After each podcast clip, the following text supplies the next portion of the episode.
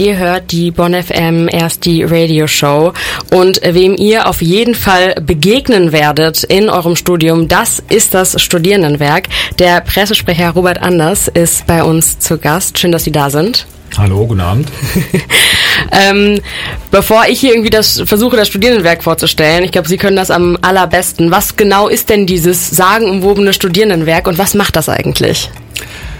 Genau, es gibt ja so viele Begriffe, die mit Studierenden anfangen. Bei uns endet es mit Werk und wir, kurz gesagt, wir werkeln für die Studierenden. Das seit über 100 Jahren. Ähm, die meisten werden uns kennen aus der Mensa, weil wir nämlich die mhm. drei Mensen in Bonn betreiben und äh, einige tausend wohnen auch in unserem Wohnheim mhm. und wiederum einige tausend haben auch einen BAföG-Antrag bei uns gestellt und das sind so die drei ganz großen Themen, die beim Studierendenwerk seit 100 Jahren eine Rolle spielen. Und was wir natürlich auch machen, das sind eine ganze Palette an Beratungsangeboten, äh, meistens dann, wenn es Sorgen gibt. Also ich denke an die psychologische Beratungsstelle, mhm. die eine wichtige Rolle spielt, äh, wenn jemand in Krisen gerät oder ein Kommiliton in Krisen gerät. Aber auch sowas Sanfteres wie Schreibberatung, wenn man mit seiner eigenen Prokrastination nicht zurechtkommt, äh, dann kann man sich auch mal an unsere Schreibberaterin wenden. Mhm. Ja, Sie haben gerade schon ganz viele wichtige Themen angesprochen, über die wir gleich auch auf jeden Fall noch reden werden. Aber jetzt vielleicht erstmal noch kurz, was ist so denn der größte Unterschied zum Aster und wo ist das Studierendenwerk dann vielleicht auch gar nicht der richtige Ansprechpartner? Also der wichtigste Unterschied, den man verstehen muss, ist, dass der AStA eine Peer-to-Peer-Beratung ist, von Studierenden für Studierenden. Und das Studierendenwerk ist eine sozusagen ein Unternehmen, ein öffentliches Unternehmen. Wir sind gemeinnützig, waren früher mal ein Verein. Jetzt nennen wir uns eine Anstalt des öffentlichen Rechts.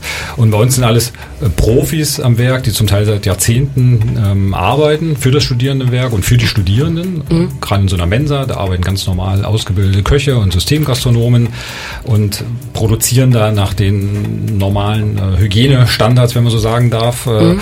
Ähm, in unseren Kitas, die ich noch gar nicht erwähnt habe, ähm, wir haben ja über 200 Kita-Plätze, wenn es für den einen oder anderen irgendwann sozusagen mhm. ähm, relevant wird. Ähm, und da arbeiten natürlich äh, professionell ausgebildete Erzieherinnen. Ja, und all das mhm. kann der Aster in dem Sinne gar nicht bieten, sondern er versucht das äh, mit ähm, einzelnen Beratungsstunden mhm. abzudecken. Das ist eine ganz wichtige Funktion. Bei uns trifft man halt eher auf ähm, ja, erfahrene Profis, mhm. die das über Jahre und Jahrzehnte machen. Mhm. Ich glaube, eine ähm, der so krassesten Berührungspunkte der Studierenden mit dem Studierendenwerk ist die Mensa. Das haben Sie vorhin auch selbst schon gesagt. Daher kennt man es auf jeden Fall. Ähm, es ist so, dass so die Mensen hier in Bonn ja auch ähm, ausgezeichnet wurden. Ähm, und zwar von Peter, die gesagt hat, das ist eine der Top-Mensen mit veganem Angebot. Ähm, wie ähm, sieht es da eigentlich aus? Es gab zum Beispiel auch mal einen vegetarischen Monat und ich weiß auch, dass da immer mehr daran gearbeitet wird, die Mensa auch nachhaltiger zu gestalten. Was ist da gerade so der Stand in dem Bereich? Genau, also grundsätzlich, äh, weil auch diese Debatte ja gesellschaftlich aufgeladen ist, äh, kann jeder das essen, was er will und die Mensa bietet ein breites Angebot an. Mhm. Aber seit Jahren ist das Thema vegetarische und vegane Ernährung natürlich ein vor allem auch von jungen Leuten, von Studierenden getriebenes Thema und wir beschäftigen uns mit veganer Ernährung im Mensa-Betrieb schon seit über zehn Jahren mhm. und haben das immer weiter ausgebaut, so dass es heute nicht mehr die Frage ist, habt ihr auch vegan, sondern dass es selbstverständlich ist, dass wir auch mhm. vegan anbieten, eine breite Palette haben. Ähm, aber es gibt auch immer noch natürlich Fleisch oder Fisch, ähm, wenn mhm. auch jetzt nicht mehr in den Mengen oder nicht mehr in den Rezepten, wie man das vielleicht vor 10 oder 20 Jahren noch gewohnt war. Und das Thema Nachhaltigkeit spielt irgendwann auch da eine Rolle und wir beschäftigen uns, so wie alle wenn ich jetzt so sagen darf, gesellschaftlichen Teilsysteme damit, wie wir unseren mhm. Klimafußabdruck äh, verringern können. Und Ernährung ist natürlich ein wichtiger Punkt. Und da sind wir ähm, vor über einem Jahr in einen sehr, sehr umfangreichen äh, Diskussions- und Strategieprozess mit Studierenden noch eingestiegen, um gemeinsam zu erarbeiten, okay, was, was können wir denn äh, tun, damit die Mensa so attraktiv wie möglich bleibt und gleichzeitig aber wir immer nachhaltiger werden. Mhm. Ne? Das Ziel muss ja sein, dass so viele junge Leute wie möglich in die Mensa gehen und gerne in die mhm. Mensa gehen und noch nicht darüber nachdenken müssen, oh, was habt ihr denn da jetzt verarbeitet? Und dass wir uns also bei unserem Einkauf, also es geht ja, es sind ja ganz viele Punkte, die wir berücksichtigen mhm. müssen. Ne? Wo kaufen wir ein? Wie gestalten wir den Speiseplan? Äh, ist es dann noch preisgünstig genug? Können wir uns Bio leisten? Oder wie viel Bio können wir uns leisten? Und mhm. irgendwann kommt auch die Frage, Ähm, die Haltungsform von Tieren, ne? da mhm. gibt es gesetzliche Mindeststandards, äh, die kosten im Einkauf nicht ganz so viel. Möchte man aber höhere Standards, also mit guter Tierhaltung, also ethisch korrekt sozusagen einkaufen, dann hat man ein anderes Preisniveau. Und all das müssen wir über die nächsten Jahre äh, versuchen, in diesem Mensa-Alltag, in diesem Mensa-Betrieb, da müssen wir auch unsere Bediensteten mitnehmen, also unsere eigenen Angestellten, aber auch die Uni-Bediensteten müssen das ja auch mitgehen, diesen Weg.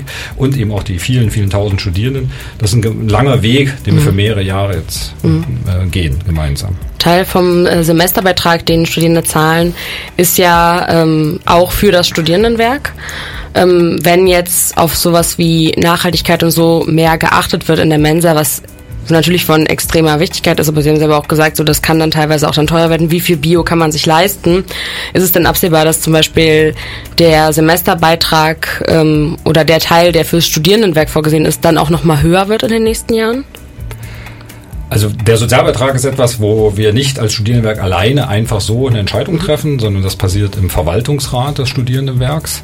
Der Verwaltungsrat ist unter anderem, hat neun Mitglieder und da sind auch vier Studierende vertreten und man diskutiert das also Jahr für Jahr, welche äh, Einnahmenstruktur und welche Finanzierungsstruktur das Studierendenwerk wie braucht. Und der Sozialbeitrag ist ein in den letzten Jahren wichtig, also ein wesentlicher Baustein unserer Finanzierung, weil das Land Nordrhein-Westfalen so wie auch andere Bundesländer, nicht mehr bereit ist, in die Finanzierung der Studierendenwerke mhm. mehr zu investieren als das, was sie seit 30 Jahren tun.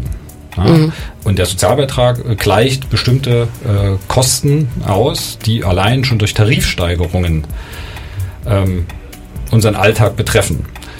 Das heißt, weniger der Bioanteil wird etwas äh, sozusagen am, am, Kostengefüge tun, beziehungsweise an der Refinanzierung, sondern wir müssen uns anschauen, äh, wie unsere Personalkosten steigen, wie kriegen wir die in den Griff. Und das würde eher mhm. einen Einfluss auf den Sozialbeitrag haben, als jetzt eine Umstellung im Mensa-Angebot. Mhm.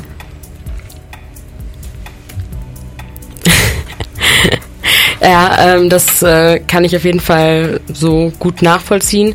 Ich finde, das ist immer sehr ähm, schwierig zu sehen, so irgendwie aus einer Studierendenperspektive da wirklich so durchzublicken, wo gehen eigentlich äh, diese Gelder hin?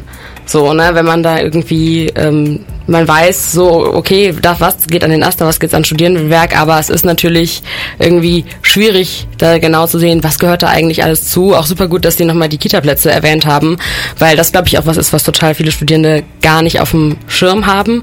Ich habe aber ähm, heute noch in meiner erst die Veranstaltung noch gehört, ähm, wie viele Studierende es tatsächlich auch mit Kind gibt, ähm, für die das relevant sein könnte, auf jeden Fall.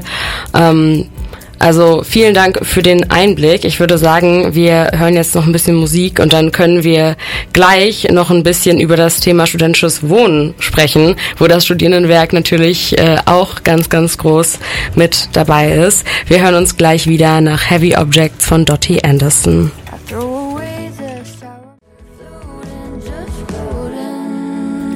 Heavy Objects von Dottie Anderson in Bonn FM erst die Radio Show. Wir haben gerade Robert Anders zu Gast, der ist Pressesprecher des Studierendenwerks. Wir haben gerade schon ein bisschen über die Mensa gesprochen, aber ein ganz anderes Thema ist Wohnraum.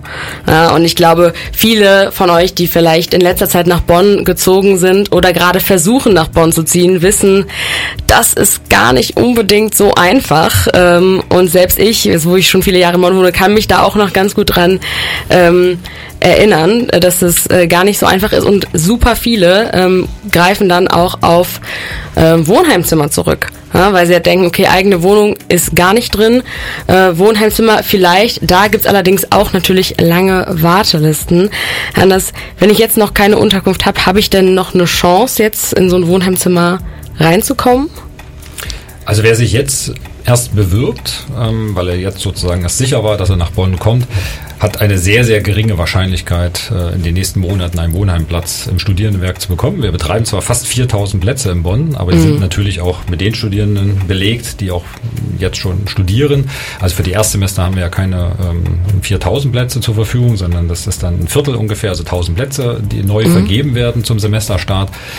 Aber wir arbeiten eine Warteliste ab, die sich seit Anfang 23 mhm. aufgebaut hat. Also das heißt, wir sind jetzt irgendwo wahrscheinlich im Frühjahr angekommen oder mhm. im Frühsommer. Ähm, und alle, die sich ab seit August, also weil die Einschreibezahlen oder Einschreibefristen da ja auch für die meisten dann greifen im Juli, August, ähm, sich dann bei uns beworben hat, äh, muss sicher noch weit in den Herbst hinein warten oder muss mhm. regelmäßig bestätigen, ja, ich habe noch Interesse und dann kann das mhm. sicher im Laufe des äh, Wintersemesters oder im Sommersemester eine höhere Wahrscheinlichkeit geben. Eine mhm. Garantie gibt es gar nicht, weil es auch daran liegt, wo will ich wohnen, habe ich ein bestimmtes Wohnheim im Blick ähm, oder bin ich bereit, eben auch ein normales Zimmer in der WG zu nehmen. Mhm. Ähm, Sie haben jetzt gesagt, auch normales Zimmer in der WG. Das heißt, da gibt es auch ganz äh, verschiedene Konstellationen, wie man in so einem Wohnheim wohnen kann. Genau, also wir haben von neu, modern sanierten Wohnheimen mit Vollapartments bis zu älteren Wohnheimen aus den 70er Jahren äh, reicht sozusagen das Portfolio. Ähm, ungefähr die Hälfte sind Apartments, die Hälfte sind Zimmer in, in WGs. Ähm, mhm äh, allen gemein ist, dass wir im Durchschnitt relativ günstig sind, zumindest im mhm. Vergleich zu den Preisen, die hier von einzelnen Anbietern im Privatmarkt aufgerufen werden. Ähm, also die allermeisten unserer Studierenden wohnen noch für unter 300 Euro warm. Ähm, auch da gibt es aufgrund der da träume ich von. Genau, gibt es auch aufgrund der Nebenkostenentwicklung. Äh, leider müssen wir auch da das eine oder andere nachziehen. Ja, es ist, äh, der Bonner Wohnungsmarkt ist nicht einfach. Ähm, auch das bestätigen Studien. Es äh, gehört auch zu den teureren. Mhm. und als Studierendenwerk versuchen wir so langsam wie möglich, aber natürlich orientiert an den tatsächlichen Kosten, die Preise eben nicht explodieren zu lassen, sondern immer nur mhm. Stück für Stück für Stück, sodass man sich auch leisten kann, hier zu wohnen. Ja, Sie haben die Preise jetzt gerade schon angesprochen. Vor allem im vergangenen Jahr sind ja auch die Heiz- und Stromkosten sehr stark in die Höhe gegangen. Wie werden denn trotz dieser großen Steigerung für Studierende noch erschwingliche Mieten garantiert oder kann das überhaupt noch weiterhin garantiert werden? Also für das Studierendenwerk kann ich sagen, wir haben immer eine soziale Preisgestaltung im Blick. Das heißt, wir versuchen die Mieten so gering wie möglich und so äh, wenig hoch wie möglich. Ne? Also wir versuchen immer, wir müssen uns refinanzieren. Also mhm. diese Mieten müssen die Investition in ein Wohnheim äh, refinanzieren. Das ist vom Gesetzgeber so vorgesehen. Also es gibt keine Fördermittel, die sozusagen aus dem wir aus dem Vollen schöpfen könnten. Ähm, Nebenkosten zahlen die Studierenden die tatsächlichen Nebenkosten. Das heißt, jetzt auf den Krieg angesprochen, da sind die Nebenkosten ein Stück weit explodiert. Ähm, und das müssen mhm. wir Stück für Stück auch weitergeben. Aber immer zeitversetzt. Also wer bei uns einen Mietvertrag unterschreibt, hat erstmal zwei Jahre eine Preisgarantie. Also dann steigt mhm. die Miete nicht, aber nach zwei Jahren passen wir das dann Stück für Stück an. Mhm. Das heißt äh, aber auch, dass man wahrscheinlich dann in so einem Wohnheim nochmal weniger von dieser Preissteigerung merkt, als wenn ich jetzt hier in meiner normalen WG ähm, wohne. Absolut. Wir sind nicht gewinnorientiert, sondern mhm. alles, was wir in den Wohnheimen an Mieten vereinnahmen, fließt wieder in die Arbeit des Studierendenwerks äh, und damit für alle Studierenden in unsere Dienstleistungen, die für allen Studierenden zugutekommen, oder es fließt direkt in den Wohnheimbestand. Wir bauen ja auch derzeit äh, in der Nassestraße, Lennéstraße ein neues Wohnheim, beziehungsweise auch da eine neue Mensa und ein neues Bürogebäude, aber da sind da noch andere Fördermittel, äh, die greifen da noch. Wir bauen oder werden bauen in Kürze in Auerberg noch ein mhm. äh, kleineres Wohnheim mit etwas über 100 Plätzen, ähm, also so, dass wir unseren Bestand zumindest nicht reduzieren, sondern versuchen stückweise mhm. noch zu erweitern. Aber das größte Problem ist die Sanierung alter Bestände, die aus den 70er mhm. Jahren noch sind, äh, weil das so groß so große Wohnheime sind, die früher mal mit Bundesmitteln gebaut wurden, wo wir jetzt als kleines Studierendenwerk in Anführungsstrichen äh, ein Stück weit überfordert sind. Ne? Und wir hoffen, dass die Politik Rahmenbedingungen setzt, die es uns ermöglicht, auch diese großen Sanierungsvorhaben nach und nach anzugehen, damit wir dann auch wieder attraktive Einzelzimmer in WGs haben oder eben auch neue Apartments. Mhm. Jetzt abschließend nochmal, wir haben ja jetzt schon sehr ausführlich darüber gesprochen, was das Studierendenwerk alles macht. Aber wie kann ich denn Kontakt zum Studierendenwerk herstellen und vielleicht auch Informationen zu den einzelnen Themen nochmal erhalten, über die wir gerade gesprochen haben?